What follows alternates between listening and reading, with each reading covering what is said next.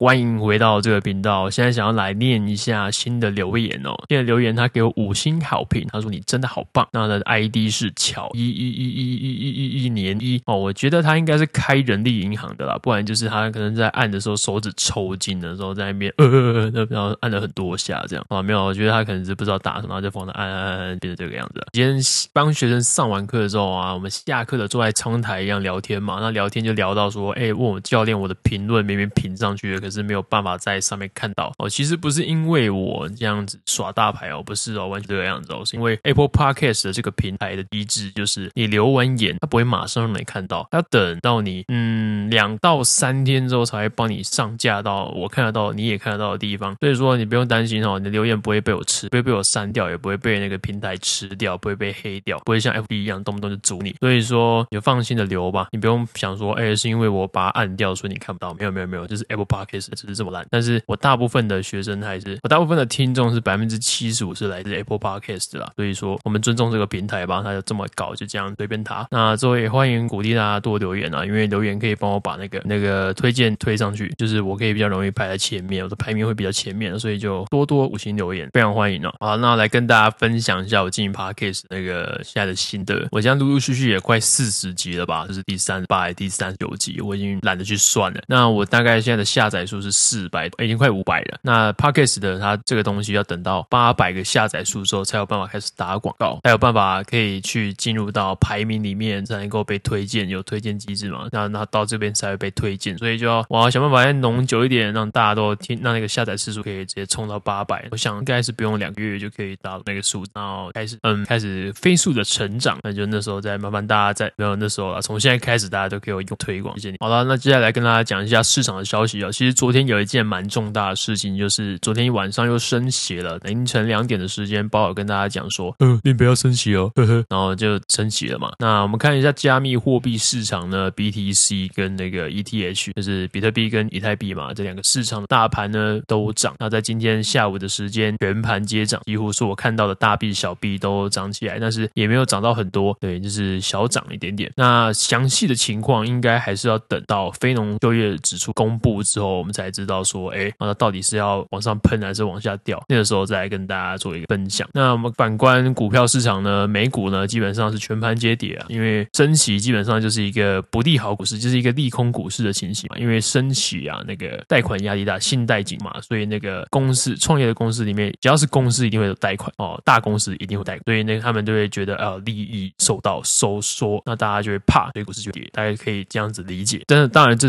不是很完整的那个讲法了，只是想为了让大家能够在这边能够用简单的方式就听得懂，因为要讲起来可能要讲三天三夜都讲不完。那股市这边呢，我自己买的 Microsoft 还有 Google，其实都有稍微跌一点点，但是我相信它稍微的修正，毕竟已经涨很多了嘛，已经连续几季都在涨，那稍微回踩一点，我觉得是可以接受的。那反观是有一个 AMD，AMD 超微半导体啊，这支股票它一个晚上要跌了九趴，我没有想到是这个样子。那因为它的那个前一季的财报开出来了嘛，是一个很蛮漂亮的财报，就是优于预期啊，没有想象中那么烂，但是它竟然跌了这么多，我觉得可能是因为投信吧，投信或者基金公司啊，他们在操作的目的就是先做空它，先卖掉，然后造成情绪恐慌，大家就开始疯狂的卖，所以就一次跌那么多。那再看今天怎么样？如果今天今天大家都跌的话，大家都把大家都把那股票卖掉，都做空的话，那投信可能就会在低点，然后买入一局往上冲吧，就赚一波，就割一波韭菜，就割那一波呃短线交易的韭菜们。但我不是说短线交易不好，短线交易是呃你可能会比较快赚得到钱，但是它就是风险比较高，然后通常大部分在做短线的人都不知道自己在做什么，就像我之前一样。好，当然不排除是有天才，那那就例外，好不好？那做久了，通常我都是偏中长线的交易。那短线的话，除非是在技术面看起来是有一点呃抖到不行了，我才会开始做这样短线的交易了。好啦，市场的事情就大概讲到这边。那接下来跟大家分享我最近的那个私人的日常。啊我在跟我女朋友聊天的时候啊，就是在最近，那昨天晚上啊，没有很没有很远，就昨天晚上，她在跟我视讯的时候，因为昨天我们两边是住不同边，他是住他自己在北屯的家，我住我在中区的家，所以两个地方不一样，就视讯。最近聊天的时候就有聊到说，他要把我全部的没有，他把我那个最近新的两完了，他跟我说，他其实都不知道在想什么，但是他听 Pod，她要听 Podcast 才知道，他没有就是从我这边到第一手消息，他觉得心态不，但是其实我没有恶意啊，我也没有特别不跟他讲或者怎么样，其实纯粹就只是因为哦，我在回到家的时候就只是想放松，然后我也不想要再额外花额外的脑力跟口水去让人家知道我在想什么，因为没有必要吧，因为回家就是一个休息的地方啊。如果看到家，看到床，看到电视，然后就躺，这样多好，让家成为休息的地方，这样啊。可能以前都回家，可能还会比较有来聊，因为我还是会看那个啦，股票啦，还是会不小心的把那个股票跟那个加密货币的那个交易行情拿出来看一下下，但是基本上大部分的时间还是希望让自己能够休息。那很有趣的一件事情哦，不知道你们会不会也这样？就是啊，像我在家里的时候，基本上我就是一个废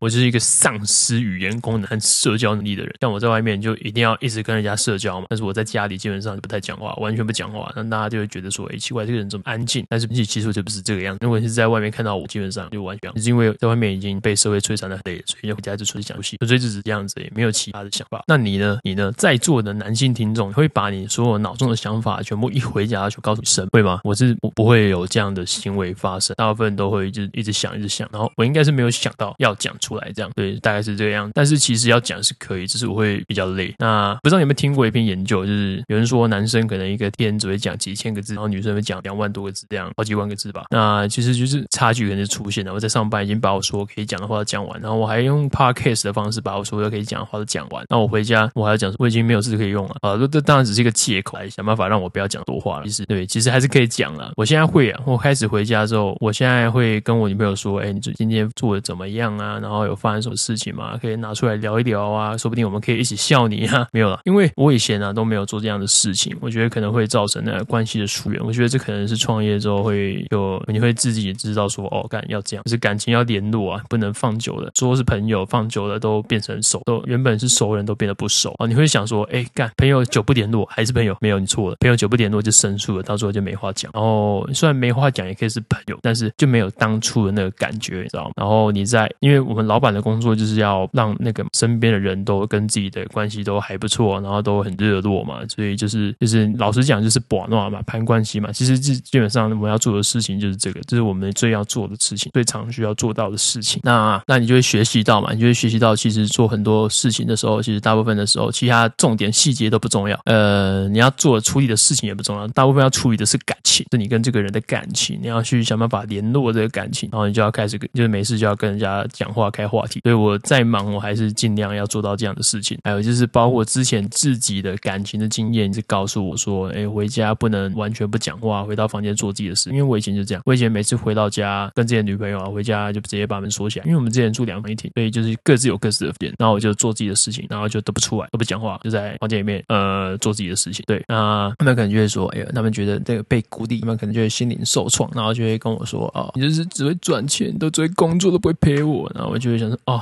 干够了，放过我吧，我已经够累了，然后回家还要被这样靠北干。那我认真工作，其实也不是也是为了让这个家庭未来是能够更好嘛。那我知道说这个是对的，道理上是对的，但是跟女生讲道理你就不对，跟女生不能讲道理，所以你还你不能这样直接跟她讲道理，你要去安抚她的情绪，按耐她的情绪。所以为了不要让这种事情发生啊，你就是得每天问做了什么事情，然后让她把话讲出来，然后一来一往跟她交流。对啊，我现在有认真的在在做这这件事情，觉得我们的感情其实到目前为止都还不错。如果不是我会错意的话，大部分我是都觉得哦蛮 OK 的啦，也没有吵过架。那大部分能沟通的事情也都可以直接沟通去解决。然后他通常有什么情绪，我也是可以啊逆来顺受这样。因为我其实现在也懒发脾气，发脾气，发脾气。我现在就是因为已经真的被社会摧残得很累，所以回家就是你可能连发脾气的那个能力跟那什么阈值啊，我不知道你有没有听过那个阈值，比如说疼痛阈值之类的，就是比如耐受阈值，就是可能我在平常遇到事情就是就是很波动，然后很大风大浪这样，我不敢说算了，不要说什么大风大浪，就是你可能在你在加密货币市场有可能是资产在一系不是一系一分一秒之间就直接归零那种波动，所以其实你要吵什么没有啊？其实没有什么大没有什么可以吵的，因为哦你你连资产瞬间归零这件事情都可以很坦然的看待的时候，你就觉得哦干，其实真的生活中没什么好吵的啊，你也不用花时间去生气啊，说真，但当然也可能只是我没有遇到而已，可能有遇到我可能也可能也是会压起来。不过在那边跟大家分享，就是其实我以前跟我前女友是前女友或前前女友，随便以前之前啊，我都生气的时候会直接爆气摔东西，然后破骂骂脏话，然后就是。